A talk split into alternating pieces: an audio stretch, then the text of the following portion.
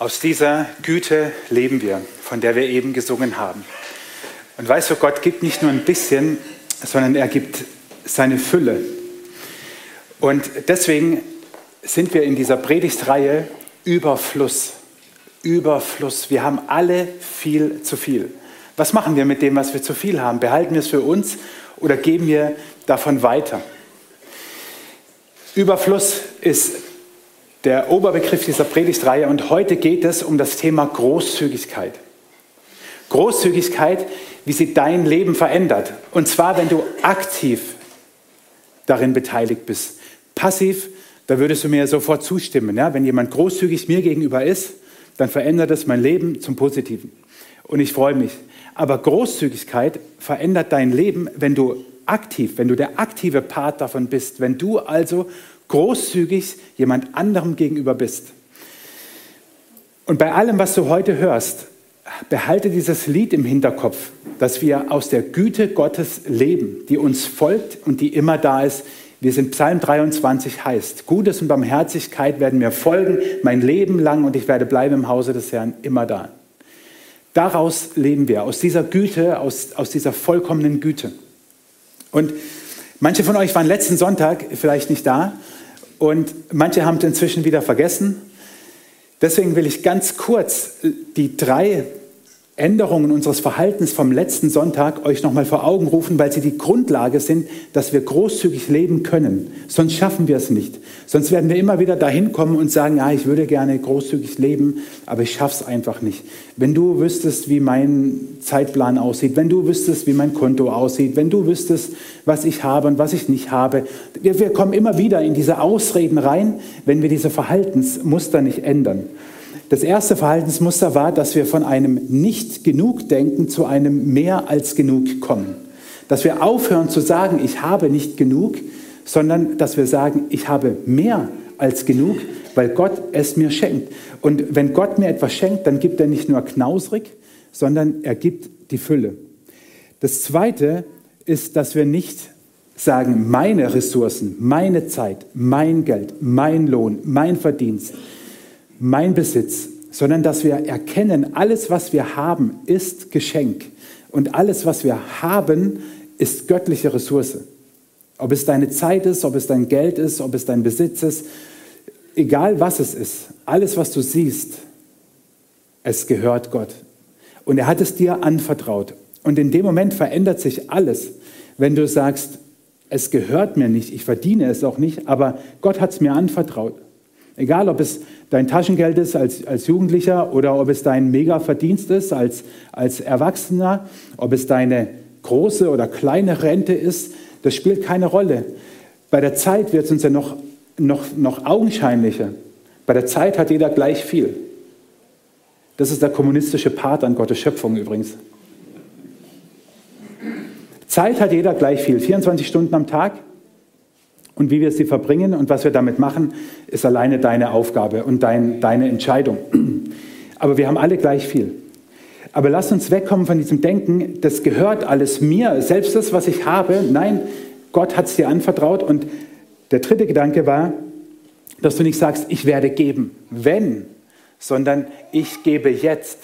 Ich werde nicht erst geben, wenn Gott mich segnet, wenn ich wieder alles habe, ja, wenn die schwierige Zeit gerade rum ist, wenn die paar Rechnungen, die noch bezahlt werden müssen, bezahlt sind, wenn mein Terminkalender wieder besser aussieht. Nein, du gibst von dem, was du hast, Geld, Zeit, Besitz, Aufmerksamkeit, was auch immer es ist, nicht wenn, weil dann wirst du nie geben, weil es ist immer irgendwas, sondern entscheide dich zu sagen, ich gebe jetzt. Puh, soll ich die Keule nehmen?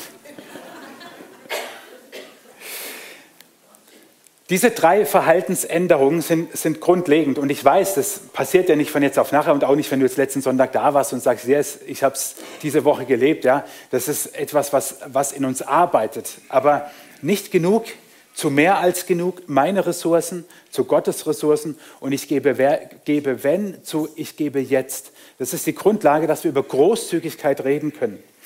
Denn was ist Großzügigkeit? Menschlich gesehen ist Großzügigkeit, wenn du mehr gibst, als du denkst oder als du dir vorgenommen hast. oder als dir im Kopf ist. Egal, ob das Trinkgeld zum Beispiel ist, wenn du, wenn du essen gehst, ob das nachher ist, wenn, du, äh, wenn, wenn der Klingelbeutel, wie man sagt, an dir vorbeigeht und du gibst mehr, als du dir eigentlich vorgenommen hast. Oder Zeit, wenn du dich mit jemandem triffst. Ja, ein guter Freund, Freundin braucht deinen Rat und sagt, können wir mal reden, können wir mal telefonieren und du sagst, ja, okay, halbe Stunde habe ich und das wären drei Stunden draus. Könnte ja passieren. Weil du einfach merkst, es ist jetzt gut, da zu sein und mehr zu geben, als ich, als ich, als ich mir eigentlich gedacht habe. Das ist schon menschlich gedacht und ist schon menschlich relativ gut. Göttlich gedacht ist es aber viel mehr. Biblisch gesehen bedeutet Großzügigkeit geben, was Gott ehrt. Nun, was ist es, was Gott ehrt? In Sprüche 3, Vers 9 und 10 steht, Ehre den Herrn mit deinem Besitz und schenke ihm das Erste, was dein Land hervorbringt. Dann werden sich deine Scheunen mit Korn füllen und deine Fässer von Wein überfließen. Ihr seht schon, dass ein Wort eingekreist ist. Das wichtigste Wort in diesem ganzen Abschnitt. Und ehre den Herrn mit deinem Besitz und schenke ihm das Erste.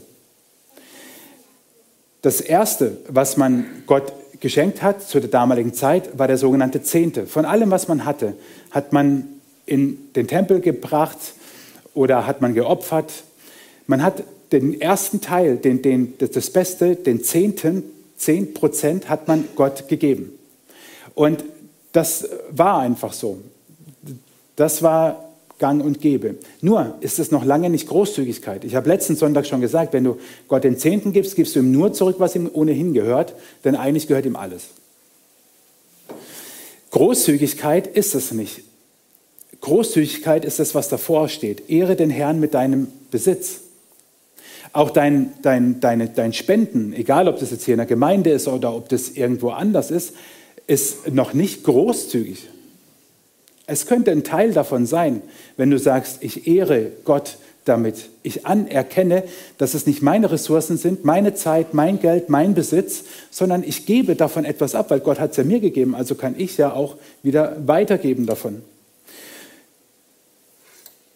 In Malachi 3, Vers 10 steht zum Zehnten folgendes, bringt den kompletten zehnten Teil eurer Ernte ins Vorratshaus, also das Beste was wir eben gelesen haben, damit es in meinem Tempel genügend Nahrung gibt. Stellt mich doch damit auf die Probe, spricht der allmächtige Herr, ob ich nicht die Fenster des Himmels für euch öffnen und euch mit unzähligen Segnungen überschütten werde. Die Predigt heute ist keine Predigt über den Zehnten, aber ich liebe diesen Vers deswegen, weil er so zum Ausdruck bringt, ähnlich wie wir es eben ja gesungen haben. Wenn wir Gott ehren mit dem, was wir haben, mit Zeit, Geld, Besitz, mit allem drum und dran, wenn wir Gott ehren, dann wird er uns überschütten mit seinem Segen. Und hier beim Propheten Maleachi steht es so explizit, sogar explizit über den Zehnten, dass wir Gott mit dem ehren. Und beim Geld leuchtet uns das vielleicht ein, aber mach doch mal das Experiment, den Zehnten deiner Zeit jeden Tag Gott zu geben. Das ist ja fast noch schwieriger als mit dem Geld. Dann sagst du, dann fange ich mit dem Geld an, dann sage ich, habe ich auch nichts dagegen. Aber wir sollen Gott mit dem Zehnten von allem, was wir haben, ehren. Und Maleachi schreibt, wenn wir das tun, werden wir Gottes Segnungen erfahren. Ob ich nicht die Fenster des Himmels für euch öffnen und euch mit unzähligen Segnungen überschütten werde. Weißt du, ich will dich heute Morgen nicht in eine Ecke drängen und sagen, du musst es machen. Ich will dich heute Morgen einfach nur auffordern, Gottes Wort ernst zu nehmen. Christsein funktioniert nicht, wenn wir uns die Bibelstellen rauspicken, die uns packen. Äh, die, die uns äh, packen auch, aber die uns passen.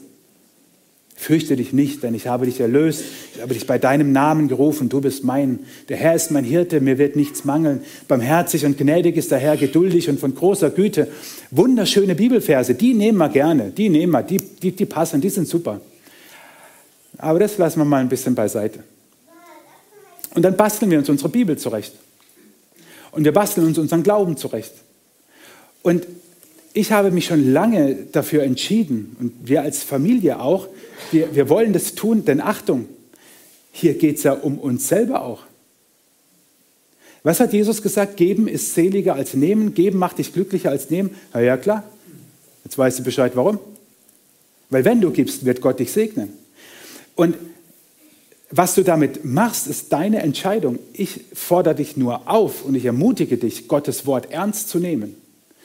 Und zu sagen, wenn, wenn, zu, zu erkennen, wenn er sagt, gibt es, dann gebe ich, dann sage ich, ja so what, wer bin ich denn, dass ich mit Gott anfange zu diskutieren? Das sind zwei Münzen aus der Zeit Jesu. Wir machen mal ein bisschen Mathematik heute Morgen, um zu verstehen, was Großzügigkeit ist. Keine Sorge, es ist ganz einfache Rechnungen. So, stell dir vor, du hast monatlich 2000 Euro. Das ist schon viel zur Verfügung. Du hast 2000 Euro monatlich, also läuft auf dein Konto rein, na, alles abgezogen und so weiter, 2000 Euro, womit du aber alles bestreiten musst. Deinen ganzen Unterhalt, dein Leben, Alltag und so weiter und so fort. So, jetzt hat ein Monat ähm, durchschnittlich vier Wochen. Heißt, wie viel hast du in der Woche? Ja, manche sind schon dabei, ist gut. So, in der Woche hast du 500 Euro. Jetzt hat eine Arbeitswoche nicht in allen Berufen, das weiß ich auch, aber so Pi mal Daumen haben wir eine Fünf-Tage-Woche. So, wie viel also bekommst du pro Tag? Oh, das scheint schon schwieriger für manche zu werden, aber ich habe es ich hab's gehört und schreibe es auf. Also, die richtige Antwort war tatsächlich 100.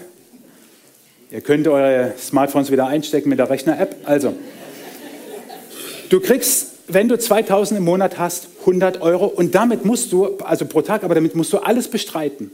Alles. Deine Miete, dein Auto, Strom, Wasser, Klamotten, ähm, Geld für die Kinder, noch mehr Geld für die Kinder und noch mehr Geld für die Kinder. Ähm, alles. So. Jetzt weißt du, jetzt weißt du, wie viel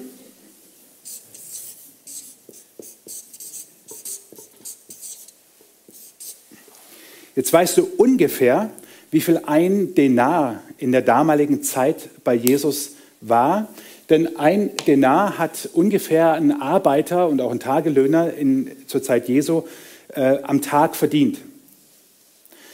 Okay?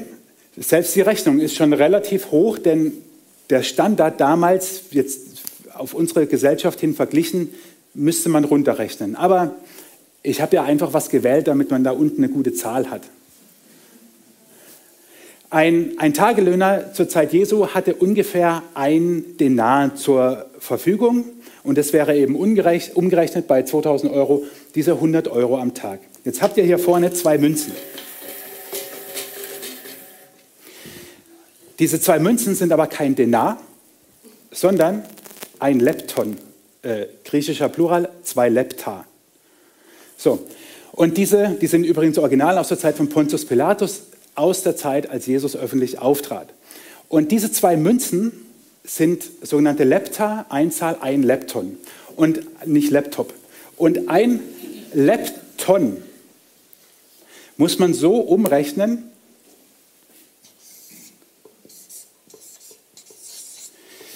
dass man einen Denar durch 128 teilt.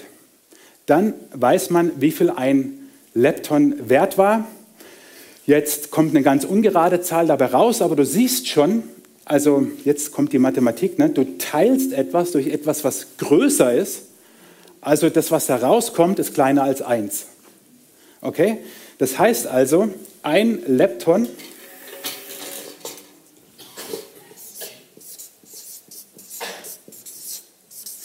Ein Lepton war kleiner, vielleicht erinnern sich manche noch an dieses kleiner Zeichen. Ja? Ich habe immer gemerkt, ähm, das Große frisst das Kleine, wurde uns immer gesagt. Also, ein Lepton ist weniger als ein Euro. Hohe Mathematik. Und jetzt stell dir aber vor, du musst mit diesem deinen Lebensunterhalt bestreiten. Es gibt in der Bibel eine Geschichte von einer Frau, deren Mann gestorben ist. Und Jesus sitzt am Tempel und beobachtet mit seinen Jüngern, wie die Menschen in die Kollekte, wie bei uns draußen, in den Kasten Geld einwerfen. Und alle geben von ihrem Besitz ein bisschen was ab. Und dann kommt eine Frau, die keinen Mann mehr hat, die Witwe ist. Und das bedeutet in der damaligen Zeit, dass sie nichts hat. Sie arbeitete nicht, sie konnte keinen Verdienst einbringen, nichts. Weil ihr Mann gestorben war, patriarchalische Gesellschaft. Diese Frau hat nichts, buchstäblich. Was sie hat, sind zwei Lepta. Also sie hat zwei, nicht mal zwei Euro. Und in der Bibel steht, das war alles, was sie hatte. Und was macht sie? Sie nimmt eine dieser Münze und wirft sie in den Gotteskasten, hieß er. Und eine behält sie für sich, weil etwas braucht sie. Und Bibelleser wissen, das stimmt nicht. Sie hat beide in den Gotteskasten geworfen. Diese Frau, die ein 128. von dem verdiente, was ein normaler Arbeiter, der damals auch schon nicht viel verdiente, ein 128. hatte, mal zwei. Also ein 64. ist egal. Das hat sie alles gegeben. Sie hatte schon nichts, gar nichts, aber sie hat alles, was sie hatte, gegeben. Und ich finde das eine so faszinierende Geschichte. Und Jesus lehrt uns, dass es bei Großzügigkeit nicht darum geht, wie viel du hast, sondern dass du mit dem, was du hast, Gott vertraust. Das ist Großzügigkeit leben. Es spielt keine Rolle, wie viel andere haben und es spielt auch überhaupt gar keine Rolle, wie viel du hast, weil Jesus kann aus dem, was du hast, viel mehr machen, als du denkst. Und er kann dich viel mehr versorgen, als du auch nur ansatzweise denkst. Wenn wir in Malachi 3, Vers 10 zurückdenken, dann frage ich mich, leider wird diese Geschichte nicht weiter erzählt, was hat diese Frau wohl an Segnungen erlebt in den folgenden Tagen und Wochen und Monaten ihres Lebens? Die hat ja nicht nur ihren Zehnten gegeben. Äh, die hat quasi ihren Ersten gegeben. Also alles. Und wenn Gott schon sagt, ich öffne die Schleusen des Himmels und werde dich segnen, wenn du den Zehnten gibst, ja, meine Güte, was wird die Witwe erlebt haben? Vielleicht werden wir sie eines Tages fragen können. Großzügigkeit es geht nicht darum, wie viel du hast, sondern dass du mit dem, was du hast, Gott vertraust und dann gibst. Und wir leben ja in einer Gesellschaft, in der fragen wir uns immer, was bringt es mir? Was, bringt es mir? Okay, ich mache mit euch das Spielchen. Gut, dass ihr diese Frage stellt. Danke. Wir gehen das durch. Denn wer großzügig gibt, ist mindestens dreifach von Gott gesegnet. Okay, schnall dich an. Ich meine es vollkommen ernst. Spätestens, wenn du sagst, okay, Gottes Wort zu vertrauen, das fällt mir noch ein bisschen schwer, ist okay, dann sei jetzt wenigstens dabei, denn ich sage dir, wie Gott dich dreifach segnen wird, wenn du gibst. Und ich werde es dir biblisch begründen. Das Erste, was du bekommst, ist Frieden. Was leben wir in einer Zeit, die so unfriedlich ist? Im Moment gehen zu Recht Tausende in Deutschland auf die Straße, um gegen Rechtsextremismus zu demonstrieren. Wir erleben Kriege. Wir erleben eine Radikalisierung unserer Gesellschaft. Wir erleben eine Individualisierung unserer Gesellschaft. Wir erleben einen Abbruch von Werten, die einmal unser Land aufgebaut und geprägt haben, die mit den Füßen getreten werden durch, setz die Partei ein, die du möchtest. Ich habe meine bestimmten Parteien, die ich da einsetze, aber es spielt keine Rolle. Wir erleben einfach ganz viel Niedergang. Untergang, Streit, Hass, Radikalität. Wie wichtig ist es, Frieden zu haben? Und den bekommst du, wenn du gibst. Und ich möchte dir das mit einem Vers und einem Zusammenhang verdeutlichen, warum das so ist. Und der Vers wird dich vielleicht erstmal ein bisschen ratlos zurücklassen. Jesaja 26 steht, die mit einem festen Sinn umgibst du mit Frieden, weil sie ihr Vertrauen auf dich setzen. Vertraut auf den Herrn für immer, denn der Herr ist der ewige Fels. Und schon hat einer vielleicht einen Ohrwurm. Ich fange jetzt aber nicht an zu singen. Die Diskussion hatten wir heute Morgen schon. Die mit einem festen Sinn umgibst du mit Frieden, weil sie ihr Vertrauen auf dich setzen. Vertraut auf den Herrn für immer, denn der Herr ist der ewige Fels. Was um alles in der Welt hat das mit Großzügigkeit zu tun und mit Frieden? Ich will es dir erklären. Dieser Vers ist geschrieben in der Zeit des babylonischen Exils oder des Buch Jesaja. Israel, Israel wurde in das babylonische Reich deportiert, wurde dort gefangen genommen. Teilweise lebten sie auch dort, in Anführungszeichen normal, ja, wie man das halt im Exil tun kann, aber waren auch gefangen. Und für sie war es im Prinzip nichts anderes als ein Gefängnis. Und Gott verheißt in dem Moment Frieden. Er sagt zu ihnen, ich mache den Vers mal größer, die mit einem festen Sinn umgibst du mit Frieden, weil sie, dir vertrauen, weil sie ihr Vertrauen auf dich setzen. Vertraut auf den Herrn für immer, denn der Herr ist der ewige Fels. Und mitten in diese Situation hinein, wo von Frieden keinerlei, keinerlei Rede ist und er überhaupt nicht spürbar ist, steht dieses Wort. Der mit, einem festen, mit, der mit einem festen Sinn umgibst du mit Frieden, weil sie ihr Vertrauen auf dich setzen.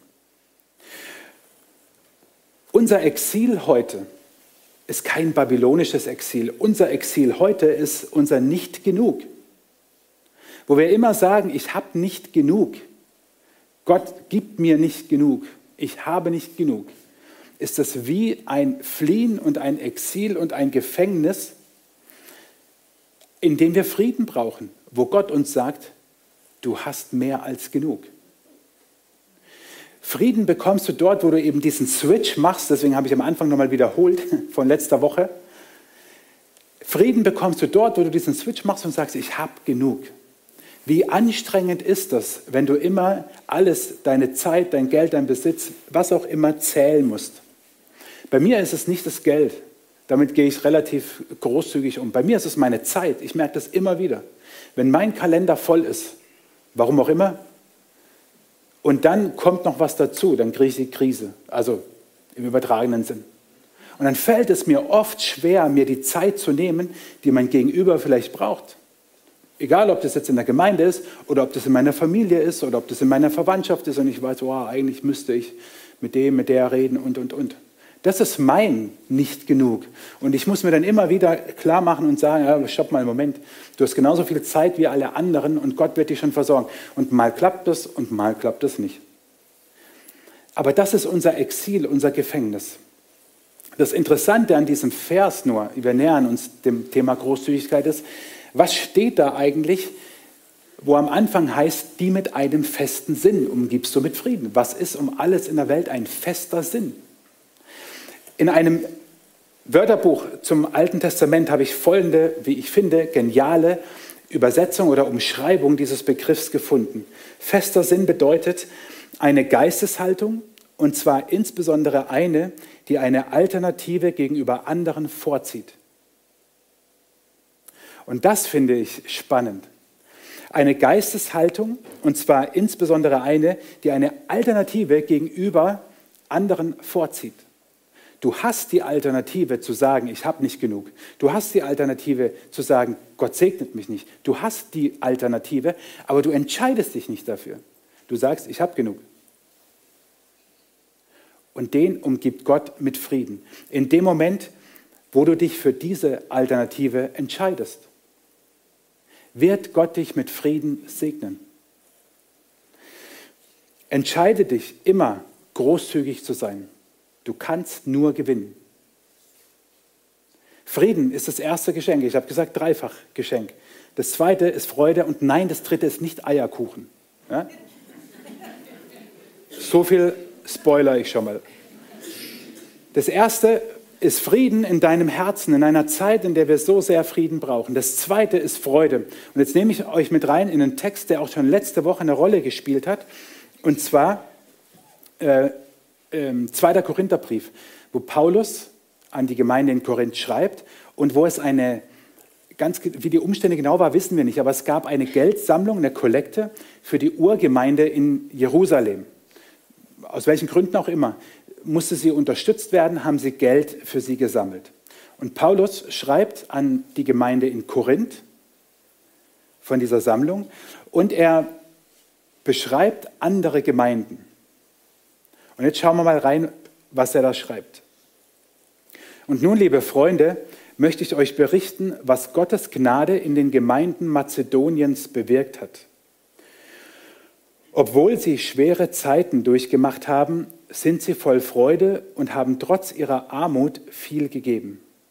Denn ich kann bezeugen, dass sie nicht nur gegeben haben, was sie ohne Not entbehren konnten, sondern weit darüber hinaus. Und dies aus freien Stücken.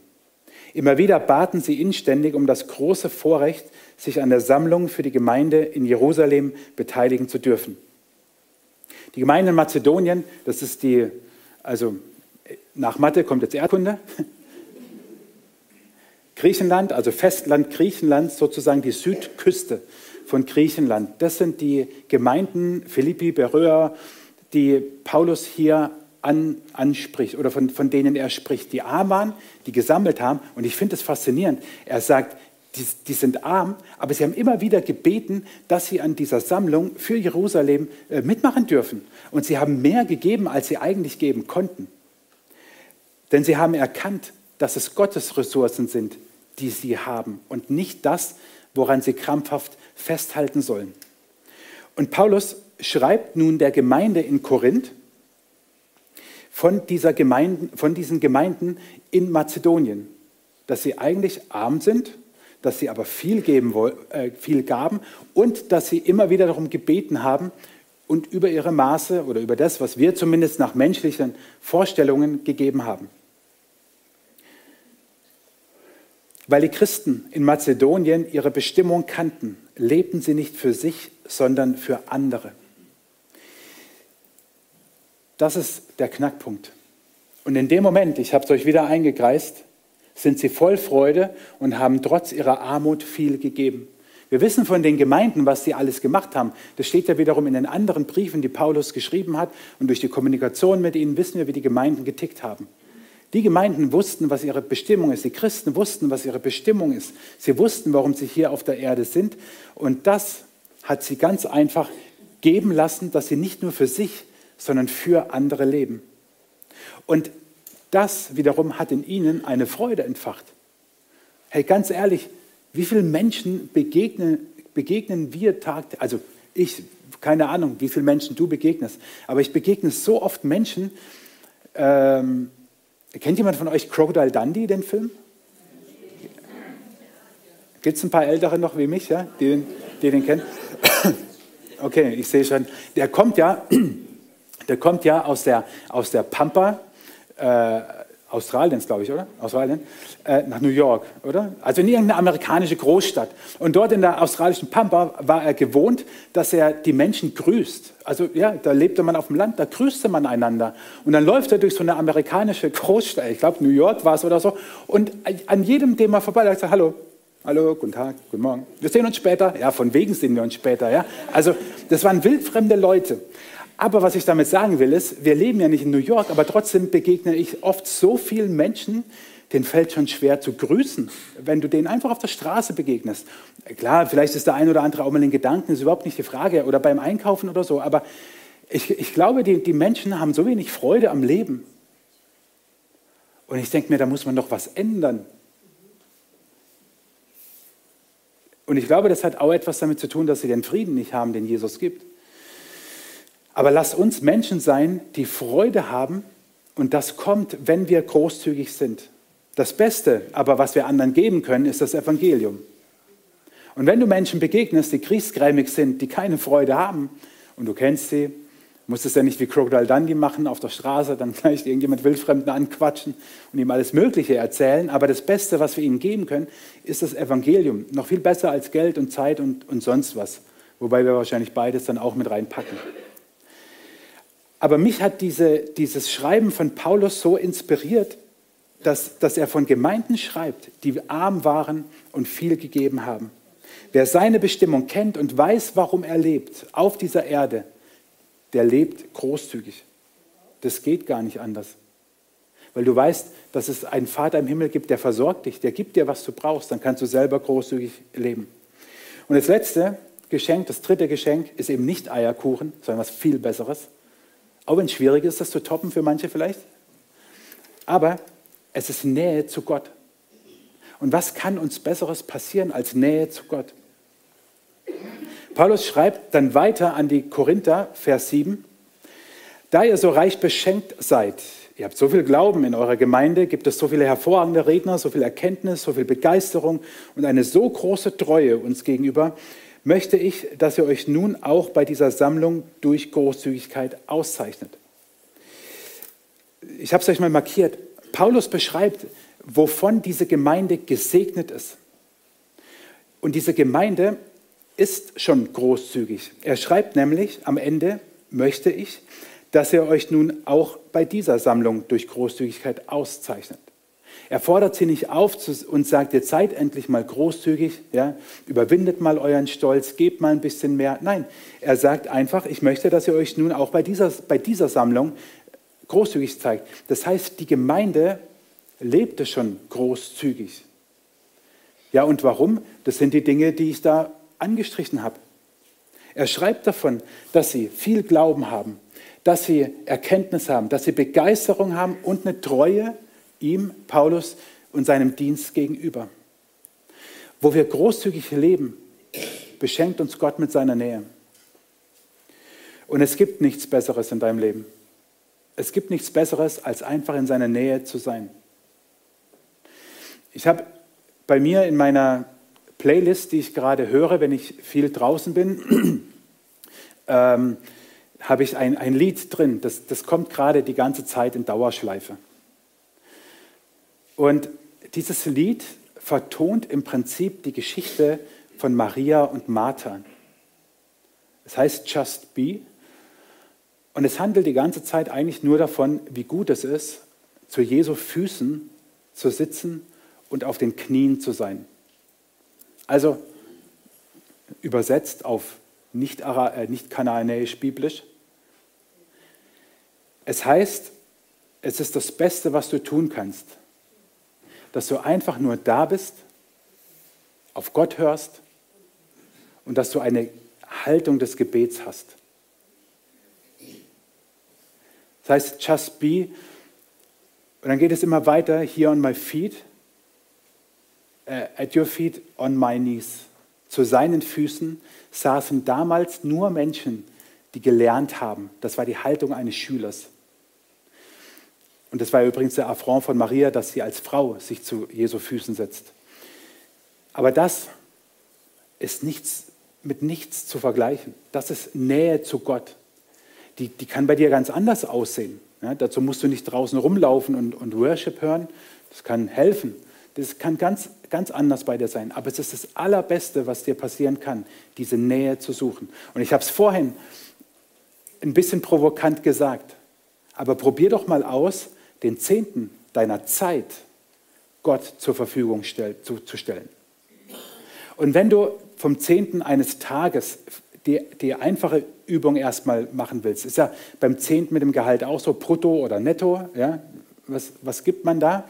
Dann sage ich, machen wir es bei der Zeit genauso. Unsere Bruttozeit ist 24 Stunden, Nettozeit ist das, was wir nicht schlafen. Okay? Dann fallen schon mal, ich weiß nicht, zwischen fünf und zwölf Stunden weg. Also ich meinte jetzt die Schüler mit den zwölf Stunden, ne? weil also zieh einfach von den 24 Stunden deine Schlafenszeit ab, okay? Das ist die Zeit, die du am Tag hast. Und diese Zeit am Tag teilst du durch 10. Achtung, wird mathematisch schwierig, weil eine Stunde hat nur 60 Minuten. Das geht mit 100 dann. Ja, ja. Mathe-Leistungskurs. Aber jetzt überlegt nur mal, ja. Wir machen ein kurzes Rechenbeispiel. Acht Stunden soll man ja schlafen. Keine Ahnung, wer das schafft, aber man soll es angeblich. Also, bleiben dir 16 Stunden. 16 Stunden. Die teilst du durch 10. Das sind 1,6 Stunden. 1,6 ist blöd, mach mal 1,5. Das sind eineinhalb Stunden, also 90 Minuten. Ein Fußballspiel. Hm, wer hätte gedacht, dass ich auf so ein Beispiel komme? 90 Minuten. Und hier, und hier reden wir nicht vom Bruttozehnten, sondern vom Nettozehnten. Ja? Also 90 Minuten deiner, deiner Tageszeit, Gott, einfach vor Gott zu sein. Und jetzt meine ich nicht, ja, ich mache doch was für Gott, ich arbeite in der Gemeinde mit oder ich, ich, ich engagiere mich ehrenamtlich irgendwo oder ich bin sogar Pfarrer, ja, ich kann. Nein, nein, nein. Ich meine damit, dass du sagst, diese 90 Minuten, Gott, die gehören dir jetzt. So, und jetzt mach mal damit, was du willst. Und vielleicht fängst du mal damit an. Ich bin auch noch nicht bei 90 Minuten. Noch nicht. Ich arbeite mich dahin, aber ich hab's noch nicht. Und es müssten bei mir noch mehr sein, weil ich weniger als acht Stunden schlafe. Mist. Also ihr seht, ich schaffe das auch nicht, aber ich übe mich da drin. Und ich weiß, das ist, mein, das ist so meine Lieblingszeit geworden, wirklich, am Tag. Nur ich und Gott. Und das haben die Korinther gelebt. Sie hatten diese Nähe zu Gott. Ich sage damit nicht, dass ich näher an Gott bin als andere, aber ich genieße diese Nähe, die ich mit Gott habe. Ich genieße diese Zeit, die, die ich mit Gott einfach habe. Diese drei Geschenke, mit denen segnet Gott dich. Er segnet dich mit Friede, mit Freude, mit Nähe zu Gott. Er segnet dich damit, wenn wir großzügig leben. Es ist eine Challenge, das zu leben. Ich schließe mit einem herausfordernden Vers aus dem Neuen Testament und ich sage dir gleich, warum er herausfordernd ist. Gott hat nicht einmal seinen eigenen Sohn verschont, sondern hat ihn für uns alle gegeben. Und wenn Gott uns Christus gab, wird er uns mit ihm dann nicht auch alles andere schenken? Gott hat nicht einmal seinen eigenen Sohn verschont, sondern hat ihn für uns alle gegeben. Und wenn Gott uns Christus gab, wird er uns mit ihm dann nicht auch alles andere schenken.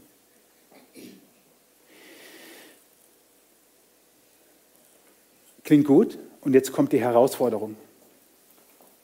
Glaubst du das? Lebst du das?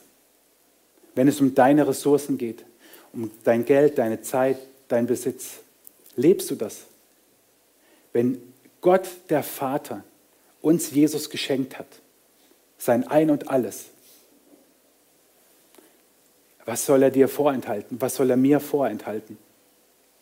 Oh, wenn wir wüssten, aus welcher Fülle wir leben könnten, wenn wir das erkennen.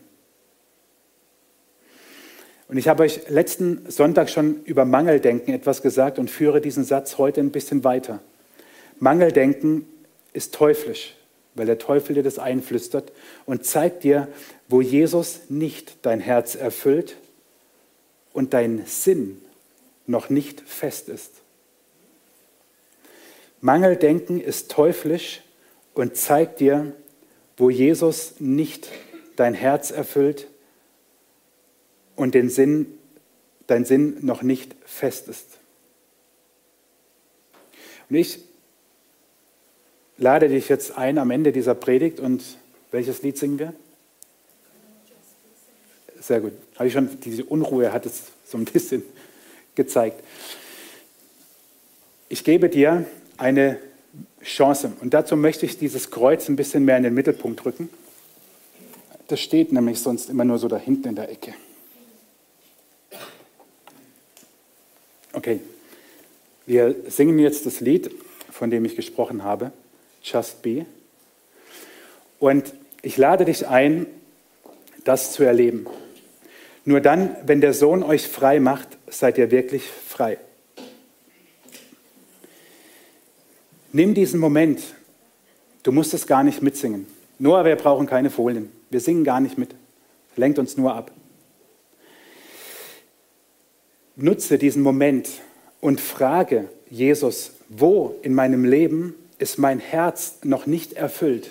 Wo habe ich Mangeldenken? Wo hat der Teufel die Chance, in meinem Leben einzugreifen?